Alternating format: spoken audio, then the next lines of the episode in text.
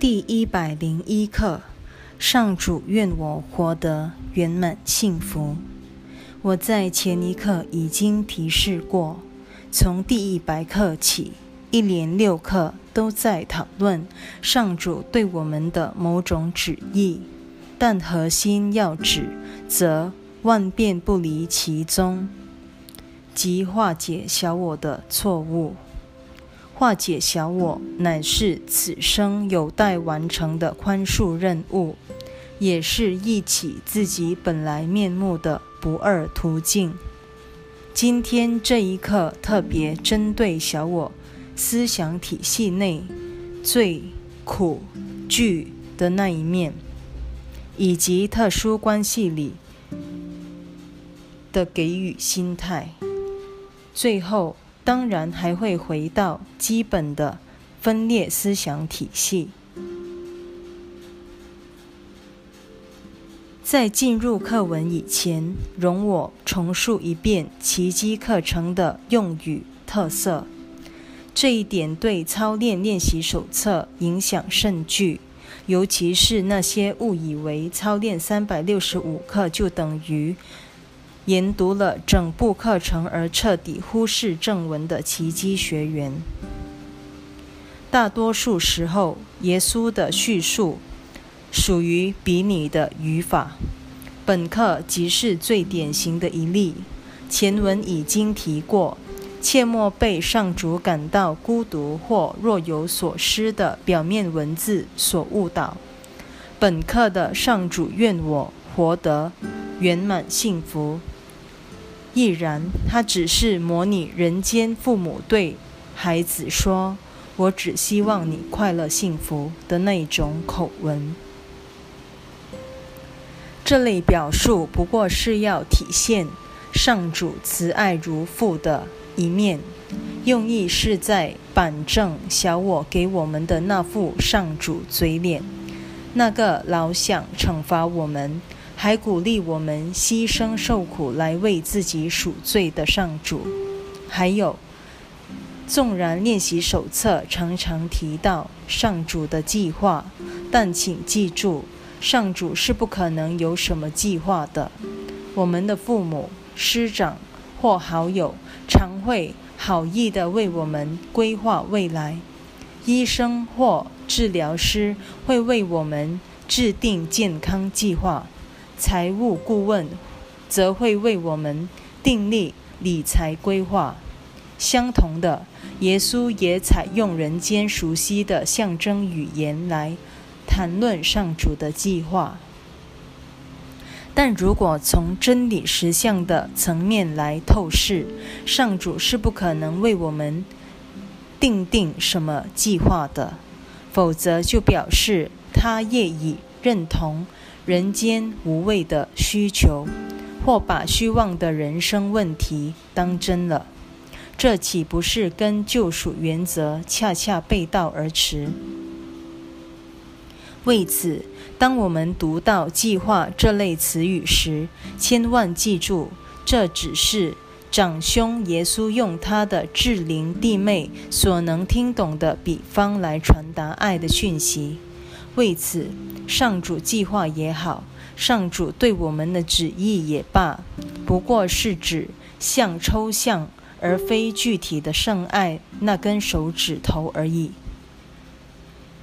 一点一到一点二，今天我们要继续讨论幸福这一主题，它是了解救恩的关键。耶稣开始向我们细说，他的救恩代表了幸福，而小我所给的救恩只会带来痛苦与牺牲。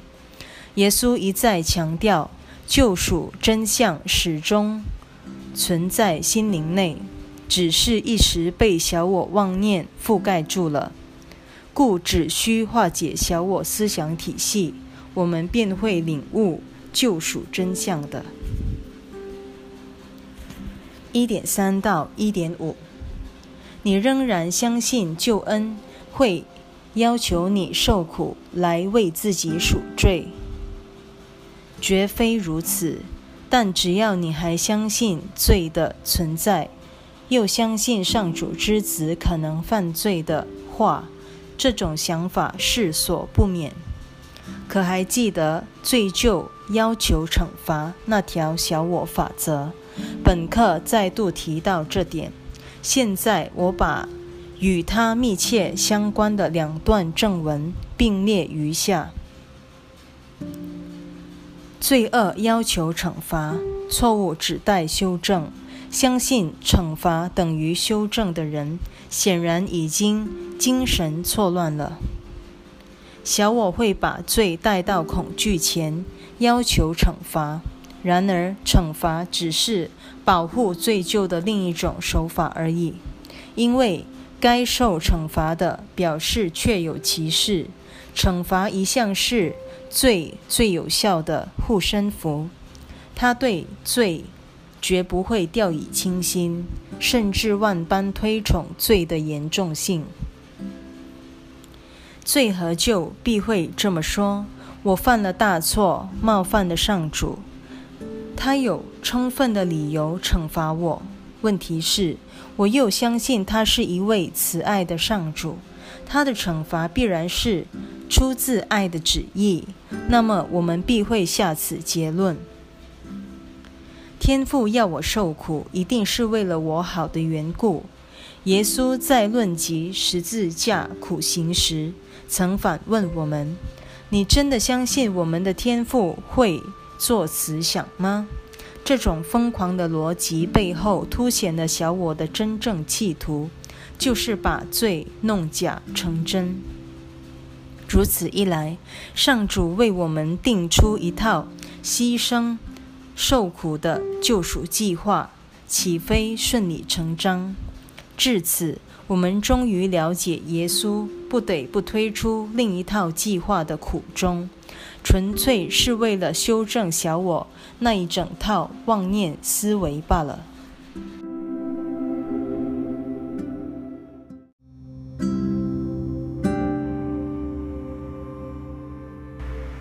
第一百零一课。上主，愿我活得圆满幸福。二点一到二点二，如果罪真的存在，那么惩罚就是正义且合理的，无人得以幸免。那么，你必须付出痛苦的代价，才可能买到救恩。本课不断出现。如果罪真的存在，这句话，它其实是在呼应正文所说的“小我”第二条与第三条无名法则。罪一旦成立，就唯有满足上主的报复心，我们才有得救的可能。毋庸赘言，那只是小我的投射而已。也因此，只要一落入有输有赢的局面，我们就知道小我已经插手其中，正在按他那套痛苦与失落的牌里出牌了。二点三，如果罪真的存在，那么幸福必然成了幻象，因为两者无法并存。这句话呈现的是层次一，不是全有便是全无的原则。在这一个层次，唯有上主才算真的存在。如果痛苦和罪是真的话，上主便不是真的；反之，如果上主等于幸福，幸福必也是真的，那么罪就不可能是真的了。想一想，我们若相信自己谋杀了上主，盗取他的宝物，为了躲避他的易怒而亡命天涯，一生都在忙着防堵某种惩罚报应，我们还可能活得幸福快乐吗？小我之梦本身即是报应的写照。只要张开眼睛，看看众生，最后都难逃一死的结局，便可见一斑了。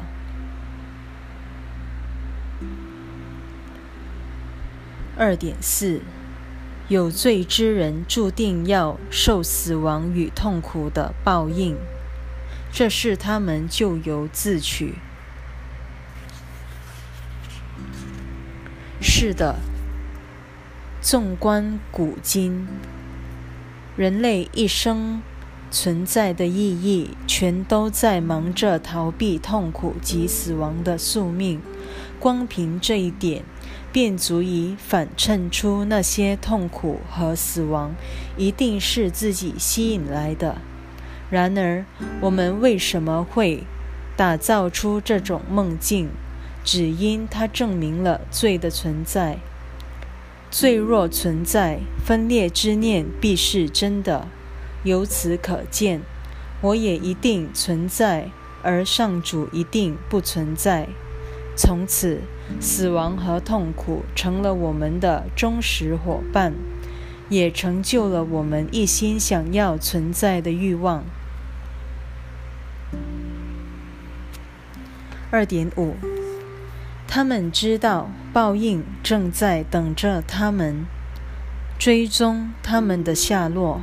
总有一天，在某个地方，他会以某种形式讨回他们欠上主的债。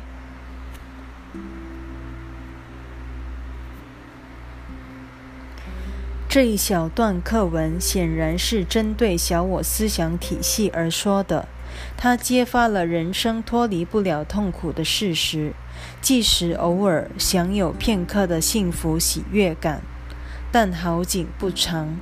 因为死亡始终在某个角落等待我们，不论你自认为这辈子多么幸福，最后依旧难逃死亡的宿命。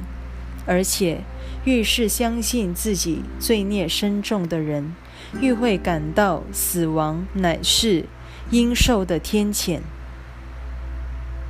为此。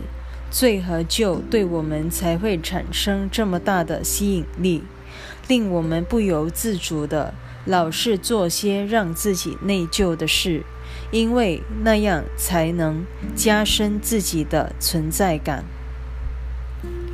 正文平安的障碍那一节，把小我罪疚、痛苦与死亡的魅力描写得淋漓尽致。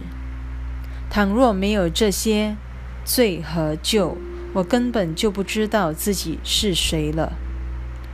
这是人心最深沉的恐惧，而我们对于惩罚的恐惧，又会反过身来巩固罪疚那套思想体系的价值，使得小我的存在更加固若金汤。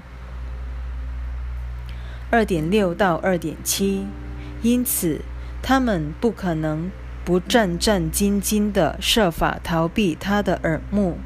然而，法网恢恢，他们永远逃不出他的鼓掌。当我们还是上主的唯一圣子时，心灵为了逃避必受天谴的恐惧。不惜造出世界和身体作为藏身之地。从此以往，我们每个人一生都在重演那个分裂之念，正如我们耳熟能详的这一段引言所描述的。每一天、每一分钟、每一瞬间，你不断重温那恐怖的时间幻象。取代爱的那一刹那，我们明知不可能，却仍抱一线希望，但盼能够证明错在上主，那他就没理由惩罚我们了。不幸的是，小我世界中的死亡宿命不断向我们证明，上主没有看错，他的报复。名正言顺，因为我们真的罪孽深重，死在他的手下乃是罪有应得。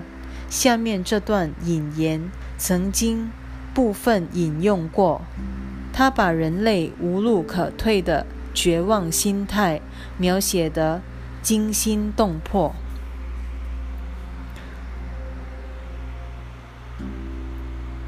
这实力悬殊的战争会有什么结局？结局已经注定，必然死路一条。如今，希望已经破灭，除了置他于死地以外，你别无出路。这是你唯一的得救之道。愤怒的父亲开始向他罪孽深重的儿子讨债了。你若不痛下杀手，就得坐以待毙。这是你当前的唯一选择，此外别无出路，因为你所做的一切已经覆水难收了。斑斑血迹是永远清洗不掉的。手沾血腥的你，不能不以死亡来偿命。可还记得？我们先前已经讨论过的一段精彩正文，揭发了小我的疯狂阴谋。小我不断恐吓那被罪疚压得喘不过气来的心灵，教唆他打造一具身体来躲避上主的死亡惩罚。结果。等我们沦为一具身体以后，再也想不起自己为什么又如何造出这具身体的，最后还是难逃一死，只因我们忘了造出身体的起因，只能认命地接受死亡的结局。这位天才小我仍不放过我们，又发明了一个失心大计。不给我们任何改变心念的机会，断绝了我们唯一的逃生之路。总之，我们会活成一具身体，只因我们相信了小我的谎言，以为变成一具身体之后，便能高枕无忧了。言听计从的我们，却万万没想到。才度过了几个春秋，一转瞬，就眼睁睁地看着身体的脆弱本质一步一步向我们推向死亡。正因如此，耶稣才透过这部奇迹课程，把小我的谎言摊在我们眼前，让我们看清那纯是小我杜撰的恐怖小说，绝对不可轻信。不消说，连同整个世界告诉我们的那一套生存策略，也全都不可信，因为世界不过是小我思想体系投射而成的一个空壳子罢了。唯有耶稣会眼下的真相，方能帮助我们跳脱出小我无情的生死轮回。沿着本课的主旨，耶稣继续推出几个相关的主题。三点一：如果罪真的存在，那么救恩必然是很苦的事。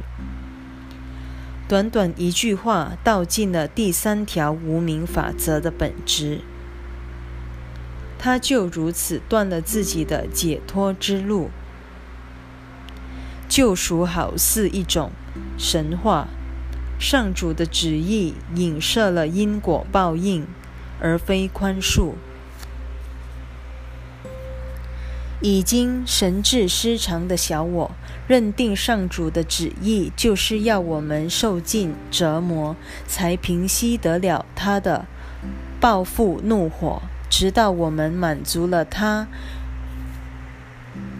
永远不够的惩罚欲望。才会大发慈悲，再按照我们的痛苦程度折换成救恩。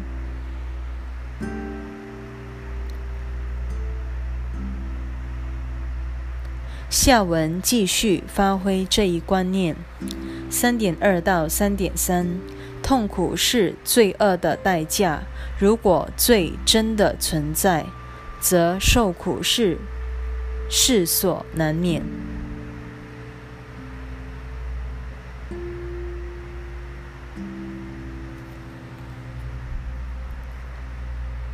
救恩一定显得很可怕，他迟早要置人于死地，但他会慢慢的夺走一切，直到受害人被折磨得只剩下皮包骨，感到生不如死，救恩才会饶他一命。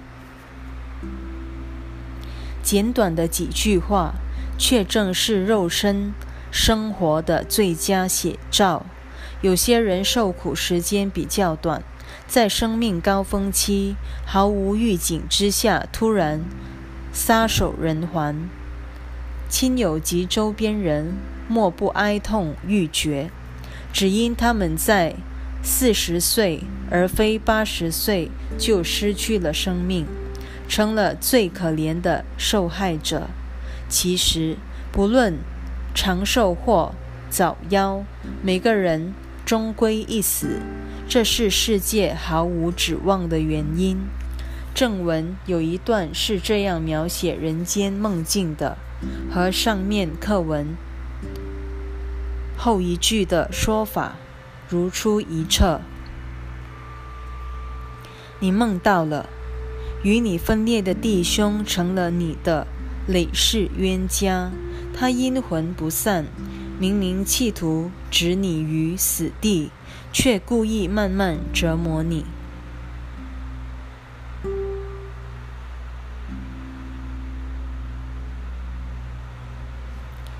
既然注定会死的身体只是世界的缩影，故整个物质世界最终也会崩解殆尽，如同近代科学家所预告的。宇宙于百万年或亿万年之后的消亡结局，只因身体、世界、宇宙全都源自同一思想体系。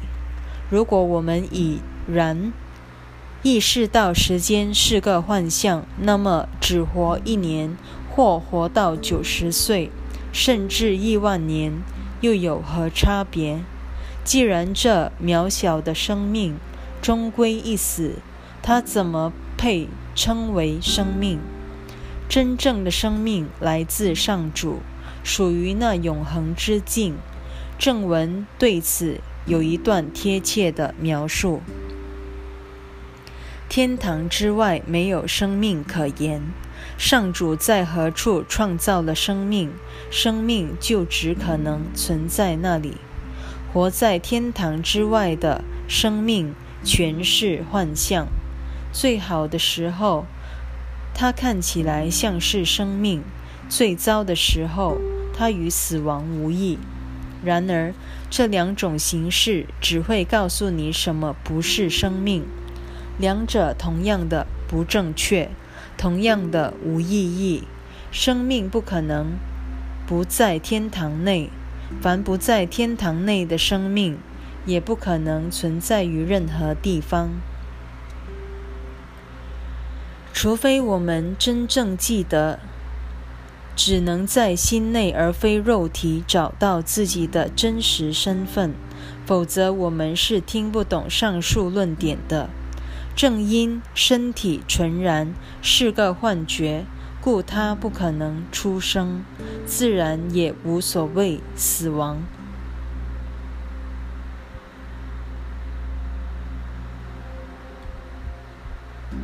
三点四，救恩的怒火无所不在，手下绝不留情。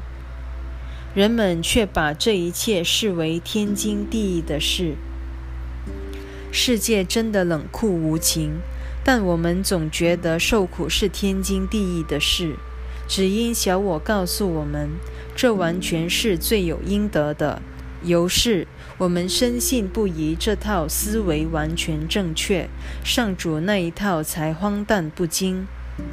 连我们吸入的每一口气，都在为肉体生命背书，确信自己所犯下的违逆上主之罪。正因罪和救必会招致惩罚，我们受苦时才会感到理所当然。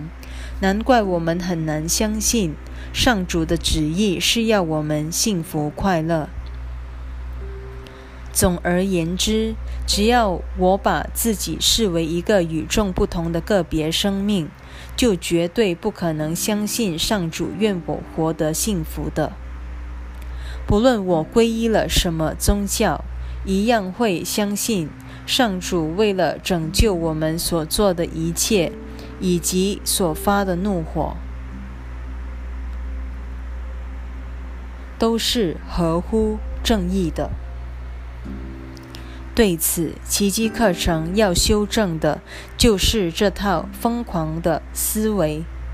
他明明白白告诉我们，上主的旨意确实要我们活得圆满幸福，并且保证我们迟早会由这一个痛苦噩梦觉醒，彻底了悟自己这独特的一生只是幻梦一场，而我们真实的生命。基督自信始终完好如初。四点一到四点二，谁会去找这种狠毒的惩罚？这种救恩，谁不会仓皇走避？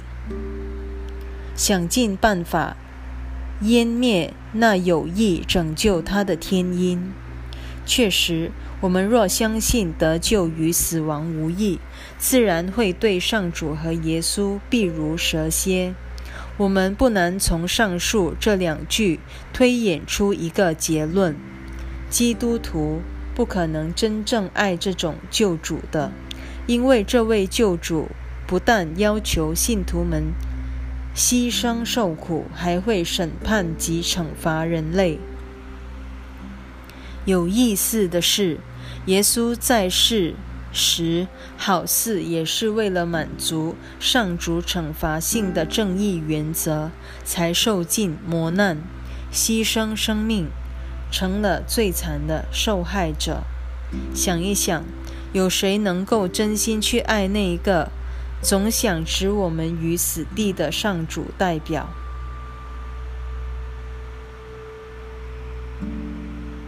更可怕的是，这一个死亡若要发挥救赎世人的效果，死得愈惨烈，就愈有价值。从此，人类的处境每况愈下。我们自知无法去爱那个耶稣，而内疚不安，又得设法压抑这种罪恶感。最后只好投射出去，于是就成了小我最拿手的把戏。罪恶感愈深，愈不能让外人知道；愈想否认自己的罪过，就愈倾向于责怪他人。这股愤怒七拐八弯后，必会。投射到上主和耶稣身上，这种疯狂的戏码愈演愈烈，最后彻底覆盖了上主的天音。这样的世界怎么还会有丝毫的希望呢？四点三，谁愿听他那一套？谁敢接受他的馈赠？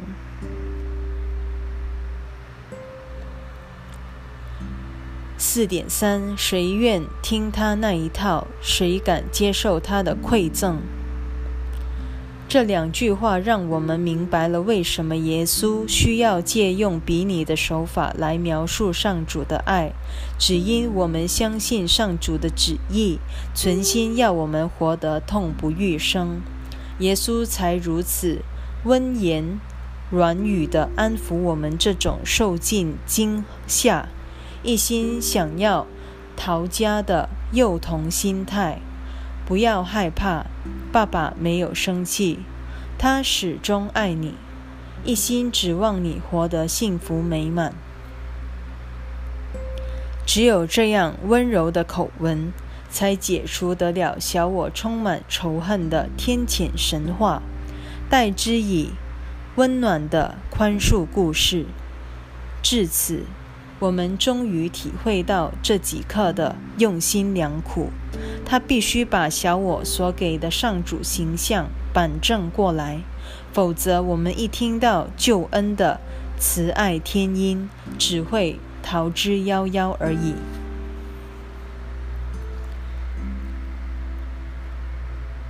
四点四到四点五，如果罪真的存在，它的赠礼便是死亡。他会按照你恶念以及罪业的轻重来决定报应的残忍程度。如果罪真的存在，救恩就成了你最难缠的敌人。他是上主对你的诅咒，因他的圣子被你钉死在十字架上了。这几句话可说是为小我也是世界的思想体系做了精辟的总结。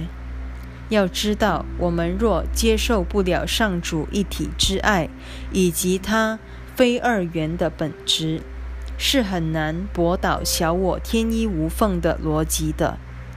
罪恶、惩罚以及残酷在一体之爱内根本没有。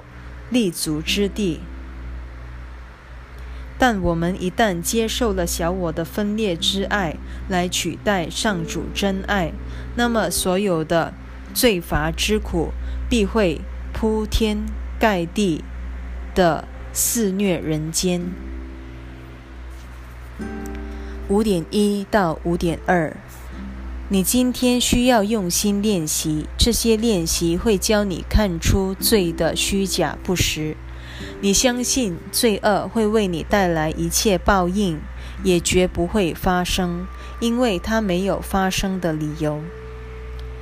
这几句课文换了一个角度来诠释奇迹的因果律，物质世界所呈现的喜怒哀乐，全是。罪形成的果，既然我们了知自己不曾与上主的爱分离过，罪就无法成立。于是，人类的苦因顿时解除，苦因一除，自无苦果可言。然而，话说回来，我们内心若还留恋旧具苦之苦果，他们的苦因以及罪，便被我们起死回生了。当然，我们之所以如此紧紧抓着苦因不放，只因它能确保我这一个人的存在价值。五点三，以开放的心接受救赎吧，别再纵容你。以为自己已经把上主之子变成魔鬼的信念了。随后几课还会谈到开放的心这一主题，它令我们即刻想起资深上主之师的第十个人格特质。若想培养这一特质，必须舍得放下小我，企图抵制救赎而塞进我们心里的垃圾。这堆垃圾的首脑就是罪疚，他暗地里认定自己已经把上主之子变成魔鬼，也因此，只要解除了这一个救，上主之子便能得救，也会自然忆起他自己的本来面目。基督自信。五点四到五点五，罪并不存在。我们今天要随时把握机会温习这一个想法，因为它是今天的观念之基础。这儿所谓的温习，就是时时刻刻觉察自己所看到的罪行。不论出现在自己或他人身上，同时还要意识到自己多么看重罪的存在，不论你因为此罪开始攻击自己还是别人，其实全是同一回事。正如我在前面引用过的一段正文所说的，现在我在重述当中的精彩之处。当指责的箭头自外收回时，极容易向内转为自责。乍看之下，还真不容易看穿两者原是同一回事。不论向内自责。或对外指责，其实毫无差别。你的弟兄既是你的一部分，你若指责他们剥削了你，无异于指责自己。你也不可能只指责自己而不同时指责他人的。这就是为什么你必须先根除指责的习性。不论何处，都不再着眼于此。指责的箭头一旦转向自己，你便无法得知自己的真相了。因为归咎他人正是小我的看家本领，因此自责也成了小我的独门绝活。它与归咎一样，都属于小我的防卫措施。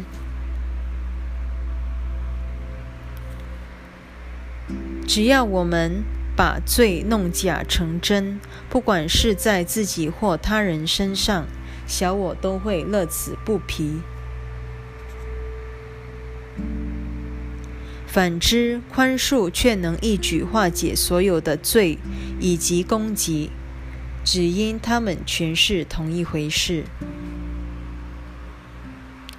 六点一，上主愿你活得圆满幸福。因为你既没有罪，就没有受苦之理。可以确定的，每当我们深埋在痛苦而难以自拔时，表示我们根本舍不下那个苦因。说穿了，我们其实并不在乎受苦，只要达到受苦的目的，再怎么苦都值得。问题是，我们会感到痛苦，和我们心目中认定的原因一点关系都没有，纯粹是因为我们相信了小我之言，是自己的存在本身就是一种罪。小我存在的目的就是为了巩固这一信念，企图彻底否定愿我们活得圆满幸福的上主旨意。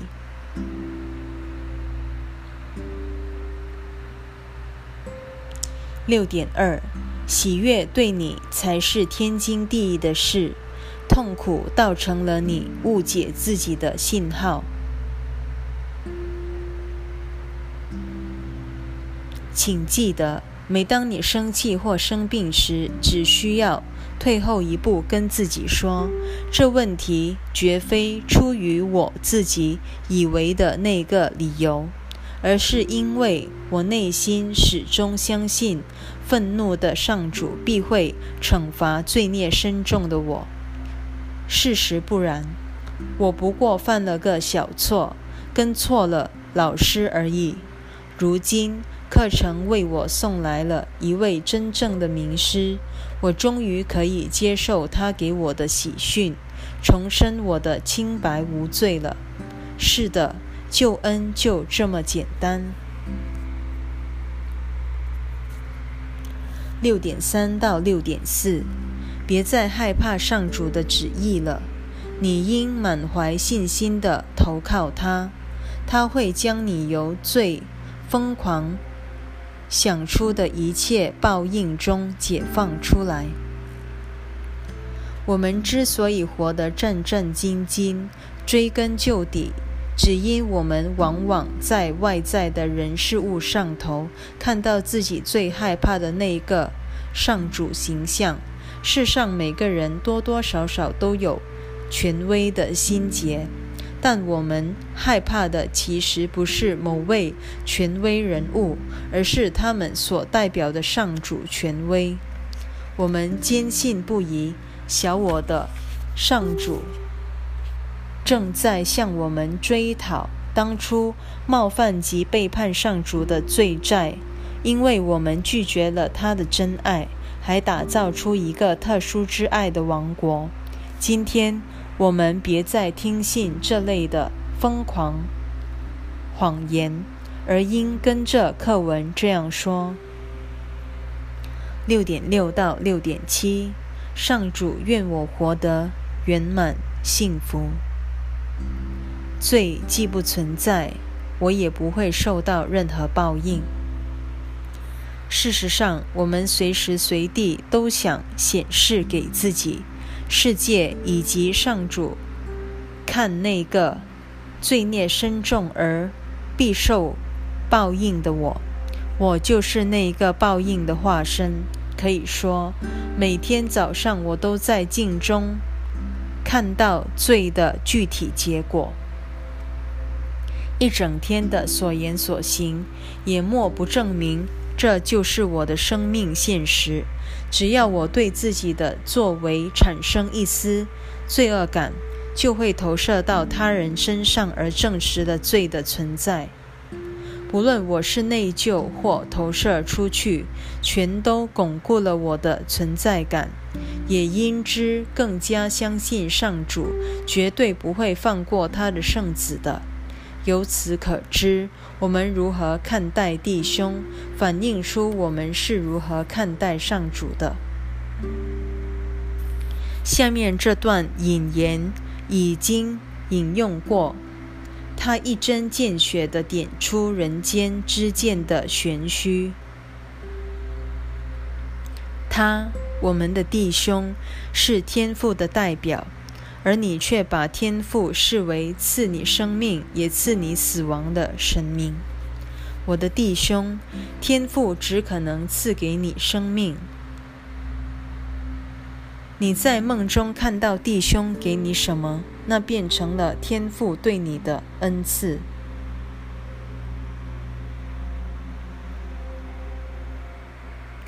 为此之故。唯有宽恕他人，我们才可能宽恕上主。要知道，就在罪的信念背后，藏有圣灵的基督会见，正等着我们前来领受。然而，我们必须先在他人身上建立这一会见，才可能在自己的心内看到这一个真相。六点八。不妨这样开始你的练习，然后再试着感受一下这一念所带给你心灵的喜悦。毋庸置疑，想要找回心灵的喜悦，得先改变自己看待身边世界的眼光，尤其是自己的人际关系。既不再相信牺牲等于救恩这类神的旨意。也不再听信小我之言，老是要求别人为自己的幸福付出代价。反之，我们会把现实生活中的每一事件都当做一个学习宽恕的机会，这才有圆满幸福可言。而这种幸福绝对少不了上主之子共用同意需求以及共享同一福祉。这一个正知见，唯有在此会见下，我们才可能活出真正的喜悦。七，欣然给出五分钟的练习吧，它会解除你对罪的疯狂信念所加给自己的重担。今天就由这疯狂心态中脱身吧。你已经踏上了自由之路。今天的观念会使你如虎添翼，更愿加速抵达那正等候着你的平安远景。罪并不存在。今天记住这一点，而且随时提醒自己：上主愿我活得圆满幸福，这是真理，因为罪不存在。